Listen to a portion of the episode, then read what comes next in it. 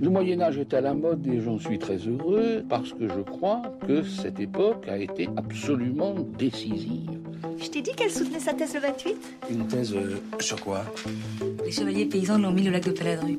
Au lac de? Paladru Passion médiéviste, l'histoire médiévale vue par ceux qui l'étudient.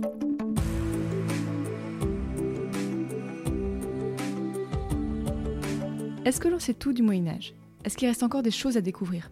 Et d'abord, qu'est-ce que le Moyen Âge? En fait, il y a autant de réponses que de médiévistes. Dans ce podcast, nous rencontrons des personnes qui étudient l'histoire médiévale, ils nous parlent de leurs sujets passionnants et de leurs recherches pour vous donner envie d'en savoir plus.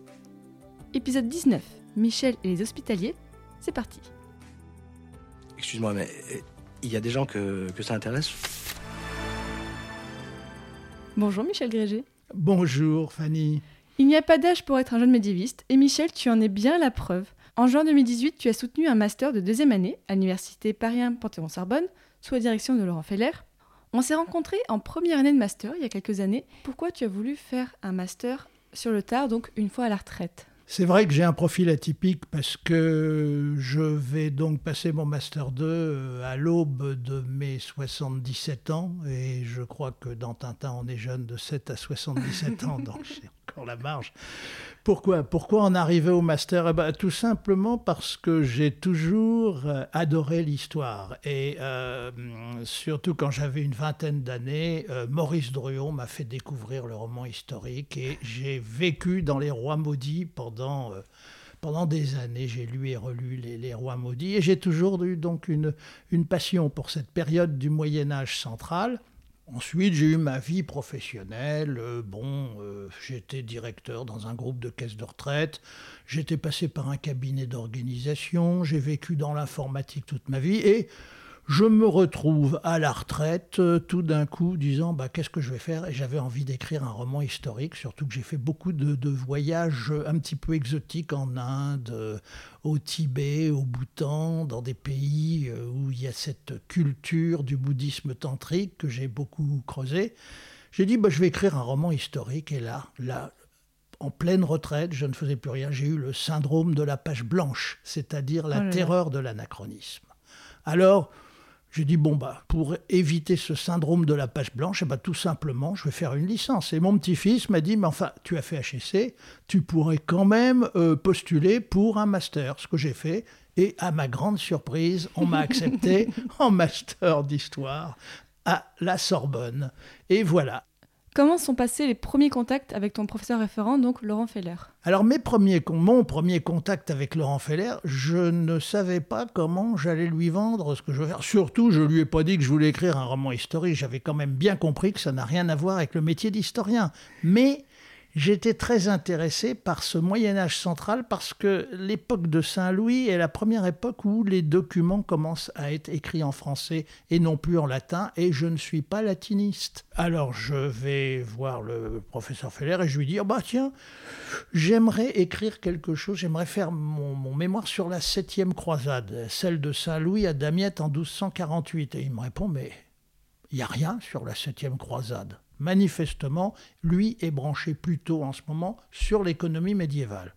Alors bah, je lui dis, oh bah quand même, il y a les mémoires de Joinville. Il me dit, ça c'est pas, il n'y a rien dans les mémoires de Joinville. Alors là, je lui dis, il y a quand même des petites séquences où, par exemple, euh, Joinville raconte comment il a pu obtenir des Templiers qu'ils avancent le montant de la rançon pour euh, Louis IX. Ah, me dit-il, oui, là, l'économie templière, c'est bien. Et c'est comme ça que je me suis retrouvé branché en Master 1 sur l'économie templière. Mais en Master 2, ton sujet a évolué, et là, tu as travaillé en long, en large et en travers sur un registre, qui est une enquête sur les registres des hospitaliers, établi en 1338 à la demande du pape Benoît XII. Est-ce que tu peux nous raconter un peu l'histoire de ce registre? Pourquoi le pape a-t-il commandé cette enquête? Bon, nous sommes en 1338. Deux ordres hospitaliers existent, les principaux existaient avant, c'est-à-dire les Templiers et les Hospitaliers de Saint-Jean de Jérusalem. Les Templiers, comme chacun sait, je ne reviens pas à Druon qui a raconté tout ça, l'ordre des Templiers a été dissous en 1314, après l'arrestation qui avait eu lieu quelques années avant, en 1307. Cet ordre n'existait plus et tous leurs biens étaient rattachés à l'ordre de Saint-Jean de Jérusalem, qui, euh, contrairement à ce qu'on peut penser qu'est aujourd'hui l'ordre de Malte, euh, préexistait euh, peut-être même antérieurement au temple. Hein. Les, dates de fondation sont à peu près équivalentes. Hein. Mon professeur Laurent Feller me dit Michel, nous on n'avait pas grand-chose sur les Templiers, par contre on a un très beau corpus qui a été étudié de manière très approfondie par le professeur Duby Georges euh, Duby, qui est un grand médiéviste. Grand médiéviste, professeur au Collège de France. Et Georges Duby a sorti une étude sur ce corpus très important qui fait près de 900 folios, ce corpus.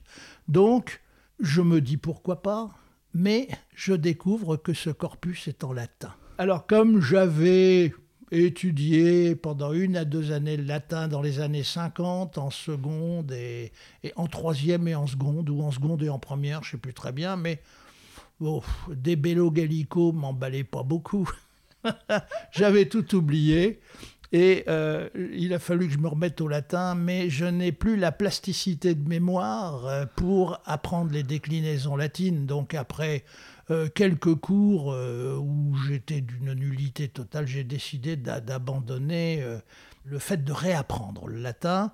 Donc, eh bien, avec mes connaissances bon, de latin qui étaient assez minimes, je me suis plongé dans ce corpus en latin, mais grâce au ciel, c'était des contes qui parlait toujours des mêmes euh, sources de recettes ou de dépenses. Et finalement, euh, j'ai construit mon petit vocabulaire et j'ai fini par m'y retrouver parfaitement bien après plusieurs mois de, de, travail sur ce document. Donc euh, finalement, je me suis mis au latin. Est-ce que tu peux juste nous rappeler qu'est-ce que font les hospitaliers? Alors voilà, les hospitaliers, qu'il s'agisse du temple auparavant et de Saint Jean de Jérusalem, étaient chargés d'accueillir et de protéger les pèlerins sur la route des pèlerinages et notamment à Jérusalem. Disons que les Templiers étaient un ordre plutôt militaire, les Hospitaliers un ordre plutôt euh, destiné à l'accueil des pèlerins, mais militaire quand même, donc ça, ces deux ordres se ressemblaient beaucoup, mais ces ordres avaient des grosses dépenses à engager pour la protection des pèlerins, la constitution de plateformes et tout dans les, pays euh, orientaux et notamment autour de Jérusalem, dans les États latins d'Orient. Et il fallait donc avoir une base arrière en Europe pour leur procurer les ressources nécessaires. Alors, ces ordres bénéficiaient de donations très importantes, donc ils étaient relativement riches, et pouvaient justement, à partir de flottes qu'ils affrétaient ou qui étaient leur propre flotte maritime, ils pouvaient approvisionner ces États latins d'Orient et euh, les Templiers et Hospitaliers qui étaient, qui étaient basés là-bas. Ainsi que le souhaitait Godefroy, tu pars aujourd'hui pour la Terre Sainte. Mon navire appareillera dans quelques jours. La traversée est périlleuse. Si Dieu te prend dans sa main, tu arriveras sain et sauf au bout de ton voyage. Et foi en lui aura sa bénédiction. Je rappelle qu'on a fait un épisode entièrement sur les États latins d'Orient avec Florian. Donc, tu nous as dit qui étaient les hospitaliers, et donc maintenant, pourquoi le pape a commandé cette étude qui a abouti à un registre que tu as étudié dans ton Master 2 On est justement en 1338, les États européens se sont appauvris, et le pape a besoin d'argent pour financer la croisade il existe ce que l'on appelle la responsion ou la responsion qui est la cotisation que doivent verser toutes les commanderies pour justement permettre euh, cette euh, alimentation financière. Donc le pape a besoin d'argent et pour cela, il déclenche une enquête. Il y en aura plusieurs d'ailleurs d'enquêtes. Et celle de 1338 donc est demandée pour toute l'Europe. Mais celle qui m'intéresse d'enquête, c'est parce que nous avons une source qui a été parfaitement conservée. Et cette source parfaitement conservée va concerner 33 commanderies, qui sont les commanderies du Grand Prieuré de Saint-Gilles, qui sont, disons, toutes les commanderies de Saint-Jean de Jérusalem, qui, rappelons-le, a récupéré les biens de l'ordre du Temple, toutes les commanderies de Saint-Jean de Jérusalem sur la rive gauche du Rhône, entre l'Isère et la Méditerranée. Une commanderie, c'est quoi déjà? Eh bien, c'est une seigneurie. C'est pour ça que Georges Duby utilisait ce corpus, parce que ces seigneuries lui donnaient une bonne image de la vie euh, économique euh, à cette époque. Alors, il y a des frères militaires, il y a des frères religieux, et il y a des frères servants, qui sont ce qu'on appelle les sergents ou les frères servants. Bon, ces trois catégories de frères se voient associer des gens qui ont fait des dons à l'ordre et que l'on appelle les donats. Les donats, donc, vont pouvoir s'intégrer aux frères et vivre la même vie qu'eux au sein de la commanderie. Alors, cette commanderie, qui est une seigneurie finalement, eh bien, c'est une grande exploitation agricole. C'est-à-dire qu'ils vont avoir, soit en gestion directe, soit en fermage ou en métayage, euh, de grands domaines qui pourront être soit des châteaux, soit des simples granges, comme on les appelle. Les dimensions sont extrêmement variées, puisque la plus petite commanderie étudiée, il y a deux frères, et la plus grosse commanderie, il y en a plus de 50. Donc euh, nous avons une grande dispersion des, tailles de ces, de ces seigneuries. Tu l'as dit toi-même, ce registre a déjà été étudié plusieurs fois, notamment, donc on l'a dit par Georges Duby. Alors pourquoi tu as voulu travailler dessus? Parce que Georges Duby a publié un article d'une cinquantaine de pages sur ce corpus, sur ce document très important qui fait 700, plus de 700 folios. Ce document très important, il en a sorti 50 pages qui sont lumineuse sur le plan de la clarté, de l'analyse, de la précision, mais on ne donne pas dans 50 pages les sources détaillées, on ne donne pas toute la richesse de ce document. Alors, le professeur Duby, lui, a sorti cet article dans Études rurales il y a plusieurs décennies, à une époque où nous n'avions pas les mêmes moyens informatiques qu'aujourd'hui. Donc il fallait tout tenir à la main, faire les additions à la main, changer les monnaies à la main, puisque euh, les données sont exprimées dans différentes monnaies, et les commissaires enquêteurs ont d'ailleurs pris soin à chaque fois de préciser quel était le rapport des monnaies en cours dans telle ou telle commanderie, le rapport de ces monnaies avec la monnaie tournoi qui était le, si je peux me permettre l'expression, le dollar de l'époque. C'était la monnaie de base, voilà. Donc c'était plus simple pour les calculs, effectivement. Mais il savait calculer, mais euh, les calculs sont d'une complexité, euh, en raison de leur volume, assez diabolique, et il est évident que n'ayant pas de tableur, on était amené à aller un petit peu à la pêche à droite, à gauche, mais on ne pouvait pas reprendre de manière exhaustive ce gigantesque document. Mais aujourd'hui, avec Excel, on peut le faire et c'est ce que j'ai souhaité faire. Avec ce tableur Excel, tu as constitué une énorme, on va dire, base de données. On a déjà parlé plusieurs fois dans les épisodes de ce que c'est une base de données. Mais donc la tienne, comment tu l'as utilisée dans tes recherches? La question est arrivée de la manière suivante. La nécessité de cette euh, analyse à travers un tableur Excel habituellement, lorsqu'on établit une base de données, on utilise le système de base de données relationnelle qui est le plus couramment utilisé, celui qui est recommandé d'ailleurs par les informaticiens de la Sorbonne.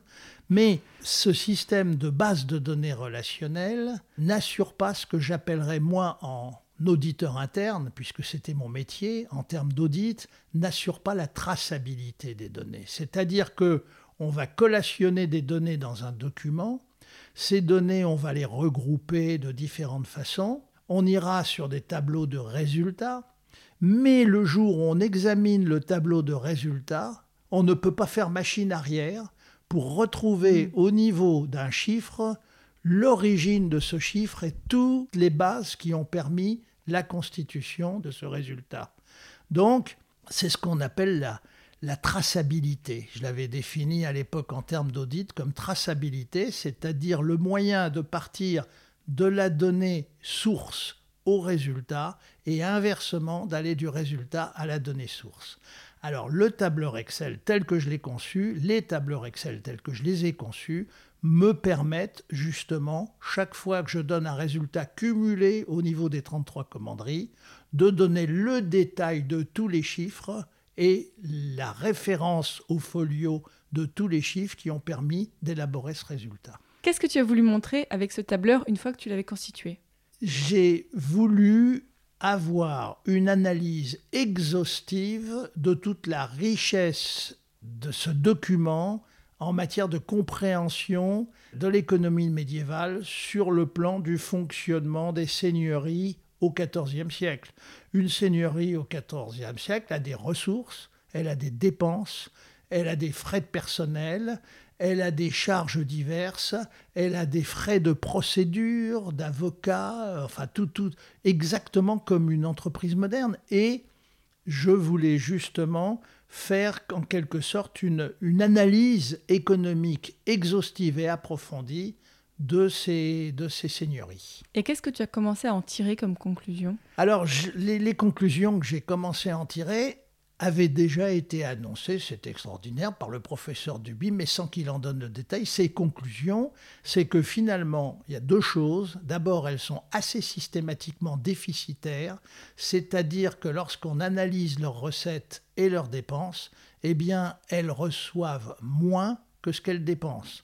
Mais elles reçoivent moins que ce qu'elles dépensent à un point qui fait que manifestement, il manque quelque chose dans ces comptes.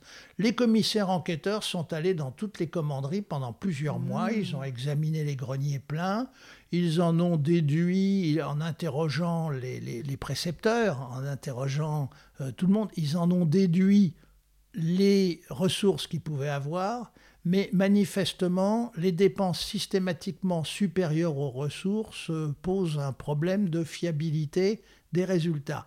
Et comme le dit Benoît Bocage, qui a procédé à l'élaboration de, à l'édition de ce document, Benoît Bocage nous écrit dans une de ses études que il pense qu'ils ont dû sous-estimer les recettes mais les sous-estimer de bonne foi, puisque les gens payent de plus en plus difficilement, et peut-être que les commandeurs eux-mêmes, euh, dans les archives de leur commanderie, n'avaient pas les éléments nécessaires pour analyser tous leurs débiteurs. Tu ne parlais pas très bien latin, donc ça a été déjà un obstacle. Est-ce que tu as rencontré d'autres difficultés dans tes recherches? Oui, alors j'ai rencontré euh, une difficulté, c'est l'absence de possibilité d'aller à la source elle-même, qui est le manuscrit lui-même. Ce manuscrit, il est aux archives départementales des Bouches-du-Rhône. Alors, euh, une, une anecdote, parce qu'il faut quand même mettre un petit peu de, de piment dans mon discours, une anecdote, c'était en pleine affaire Fillon et je travaillais sur les frais vestimentaires du précepteur. Et j'en étais arrivé à la huitième commanderie où j'avais euh, un nombre de livres euh, tournois conséquents comme frais de vêtements du précepteur, qui était très bien habillé, parce qu'il fallait qu'il aille en grand équipage une fois par an au chapitre. Et tout d'un coup, à la neuvième commanderie, il est bien précisé vestiario preceptoris, qui veut dire frais de dépenses de vêtements du précepteur, mais à côté, rien. Et j'aurais voulu aller voir si, à partir de la neuvième commanderie, on avait systématiquement rayé le montant, si on avait omis de le mettre. En tout cas, il y a une chose, c'est que ce n'est pas un oubli, puisque les commissaires enquêteurs ont bien noté pour chaque commanderie la rubrique Vestiario Preceptoris, sans montant en regard. Là, j'aurais aimé quand même aller voir dans le manuscrit ce qui s'était passé au niveau de ces frais de vêtements du précepteur. Je suis resté sur ma faim. Mais je ne perds pas de vue la perspective d'avoir un jour ce document entre les mains. Je vais faire tout ce que je peux pour retourner à Marseille. Qu'est-ce qui t'a empêché de le voir, ce manuscrit? Une certaine, disons, négligence de ma part. J'aurais dû organiser mieux mon déplacement à Marseille. J'avais pris rendez-vous avec les archives. On m'a dit, mais oui, vous pourrez consulter le document. J'avais une journée à Marseille de, possible, donc euh, je suis arrivé le matin aux archives. J'ai demandé à voir le document. On m'a dit, mais monsieur, euh, il y a de toute façon un microfilm. Nous ne diffusons pas le manuscrit, vous ne pouvez voir que le microfilm. Je ne suis qu'étudiant en master. Donc, euh, on m'a amené le microfilm que j'ai mis devant le lecteur de microfilm. J'ai bien vérifié sur ce microfilm qu'il était question de la cote correspondant à cette enquête pontificale et rien sur le microfilm ne correspondait à cette enquête pontificale. Il y avait aussi indiqué sur la, couverture du microfilm qu'il y avait des enquêtes du XVe siècle. Les enquêtes du XVe siècle y étaient, mais mon enquête de 1338 ne figurait pas. Donc je suis reparti bredouille mais je ne recule que pour mieux sauter. Est-ce que ce genre d'enquête et de documents était exceptionnel à l'époque ou finalement c'était assez commun? Il y a eu plusieurs enquêtes qui ont été éditées. Il y a eu des enquêtes en Angleterre, il y a eu des enquêtes qui ont été faites euh, en Normandie, enfin dans, dans, tous, les, dans tous les prieurés, dans toutes les langues de, de l'ordre de, de Saint-Jean de Jérusalem. Mais euh, c'est celle qui est la plus complète et euh, qui nous donne le plus d'informations sur euh, le fonctionnement d'une seigneurie au XIVe siècle. C'est pour ça que celle-là est particulièrement intéressante. Mais je ne perds pas de vue euh, l'idée de rapprocher d'autres enquêtes. Par exemple, j'ai découvert que récemment, Damien Carras a fait l'édition de ce qu'on appelle le manuscrit de Prague, qui est une enquête sur la commanderie de Manosque, la commanderie de Saint-Jean de Jérusalem de Manosque, qui est une des commanderies que j'ai étudiées dans mon enquête de 1338, à peu près une vingtaine d'années plus tôt. Donc, cette enquête est présentée de manière complètement différente, puisque c'est plutôt un journal, c'est pas vraiment une enquête, c'est un journal des recettes et des dépenses de la commanderie de Manosque 20 euh, ans plus tôt. Mais j'aimerais bien reprendre cette édition pour euh, faire une comparaison mm. avec les données que j'ai sur Manosque 30 ans plus tard. Mais ça, c'est pour, euh, c'est pour plus tard. à part les frais de robe dont tu nous as parlé, est-ce que tu as eu d'autres surprises en étudiant ce registre? J'ai eu beaucoup de surprises. Par exemple, encore aujourd'hui, en analysant les dépenses un petit peu particulières que, pouvait avoir le commandeur, j'ai découvert le premier pot de vin. C'est-à-dire que il est dit que l'on dégage une somme de 5 livres locales, qui fait à peu près 75 euh, sous tournoi, une somme de 75 sous pour des religieux ou des laïcs dont euh, la bienveillance pourrait permettre euh, d'arranger des affaires juridiques de la commanderie. Donc c'est dit noir sur blanc. C'est écrit noir sur blanc sur deux ou trois lignes et on explique très clairement qu'on a donné cette somme euh, pour s'assurer la bienveillance de ces personnages influents et bien placés. Sire, déconnez pas. Deux semaines de trou, pas un jour de moins. Estimez-vous heureux? Pour ma part, je trouve ça assez souple. Une semaine. Allez, sire. Deux. Bon, allez. Une semaine, et je vous file la moitié du blé. Ah. C'est sûr, si on rajoute la tentative de corruption, c'est pas pareil. Allez, on arrondit à un mois. Il y a beaucoup de choses dans ce manuscrit, mais par exemple, qu'est-ce qu'on peut aussi trouver d'autre dans ce registre? Il a été parfaitement organisé par les commissaires enquêteurs et euh, très rapidement on le voit apparaître au niveau de la deuxième ou troisième commanderie. On donne le nom de tous les frères et de tous les donateurs. Ils sont parfaitement décrits avec leurs fonctions dans la commanderie, les frères et les donats, comme on les appelle. Ensuite, une fois que c'est fait, on décrit non pas très exactement les biens qu'ils ont, mais on décrit surtout ce qu'ils peuvent donner communément comme quantité de grains ou de vin. Donc là, je découvre à travers ça que euh, on peut arriver à analyser le rendement des grains, mais je n'ai pas voulu aller plus loin dans ce genre d'études parce que ça a déjà été fait. Madame Sclaffer a écrit un ouvrage à ce propos se fondant sur ce document. Après, eh bien, il y avait une analyse plus approfondie de toutes les recettes et de toutes les dépenses, mais ça a déjà été fait. Donc, finalement, j'ai limité, j'ai limité l'étude de ce manuscrit à des données quantitatives et exhaustives, de façon finalement à ne pas faire une un cours doctoral sur ce que peut être l'économie hospitalière au XIVe siècle, mais à donner à ceux qui voudront aller plus loin un outil de travail qu'ils pourront récupérer et réutiliser. Parce que généralement, quand on utilise un système de base de données et qu'on fait un mémoire, ah ben, c'est pour soi. C'est pour obtenir un diplôme et tout, tandis que là, euh, bah, j'ai mon avenir derrière moi, finalement, à mon âge. Donc, ce qui m'a poussé dans mon intérêt, c'était de faire à l'usage de ceux qui voudront s'en servir un outil de travail récupérable et parfaitement utilisable. Prenons par exemple les 33 commanderies, eh bien c'est 33 feuillets Excel. Techniquement, 33 feuilles Excel, une par commanderie. Chaque feuille Excel comporte 1077 lignes. Oh là Pourquoi? Là. Parce que chaque fois que je parcourais le manuscrit et que je tombais sur un nouveau type de recette de dépense, quitte à être redondant, je préférais différencier du précédent, disant je peux différencier, mais je pourrais regrouper facilement. Mais si je regroupe dès le départ, je ne pourrais pas dégrouper ensuite. Donc j'ai 1077 lignes qui, heureusement, ne font pas 1077 postes de recettes ou de dépenses. Je fais des Mm. regroupements. Il faut bien sûr qu'au niveau de ces 33 commanderies, pour chacune d'elles, les lignes correspondent exactement parce que après, je crée une 34e feuille Excel qui va être l'addition des 33 feuilles.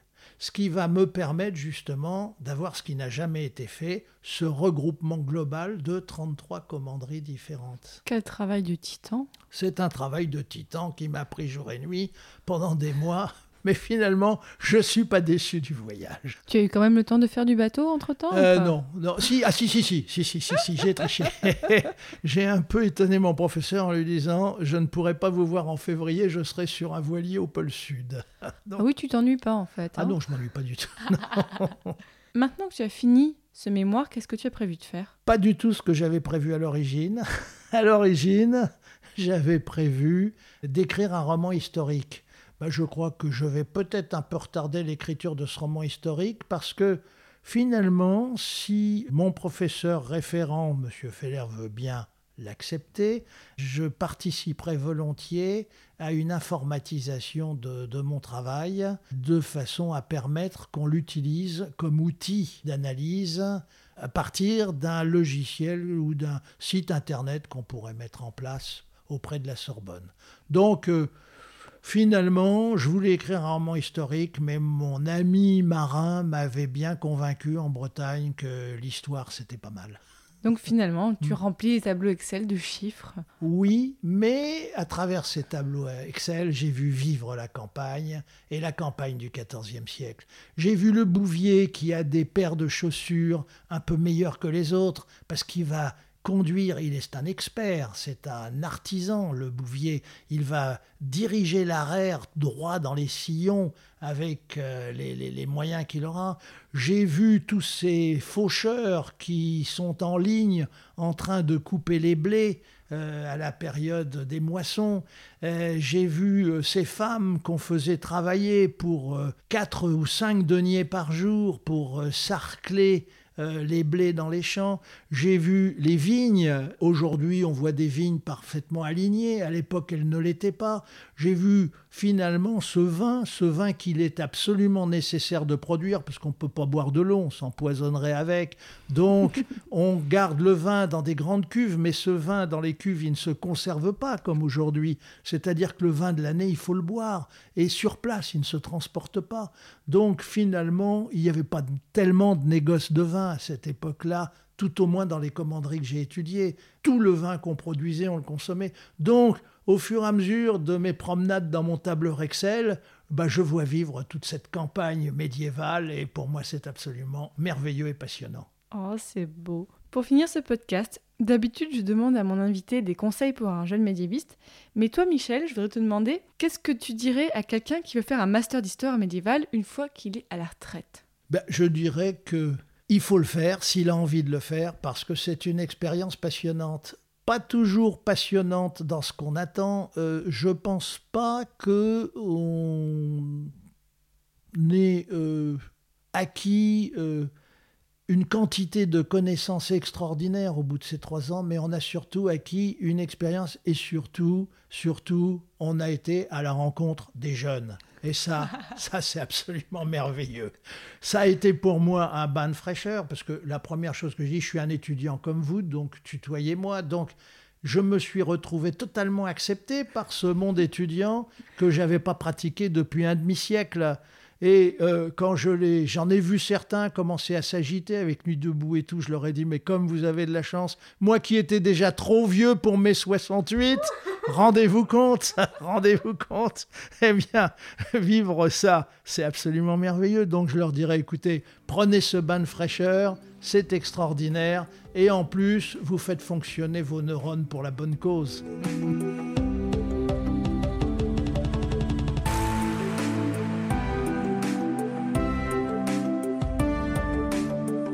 Maintenant, chers auditeurs, grâce à cet épisode, vous en savez un petit peu plus sur qui étaient les hospitaliers.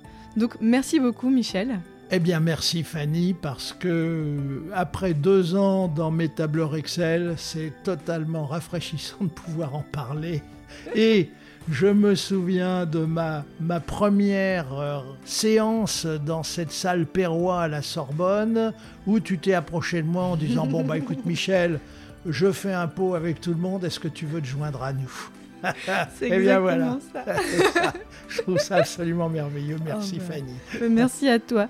Pour les auditeurs, si vous avez aimé cet épisode, sachez qu'il en existe plein d'autres que vous pouvez donc télécharger et écouter pour en savoir un petit peu plus sur le Moyen Âge. N'hésitez pas à parler du podcast autour de vous. Retrouvez-nous sur les réseaux sociaux, sur Facebook, sur Twitter et même maintenant sur Instagram. Le prochain épisode, on parlera de Nantes au Moyen Âge.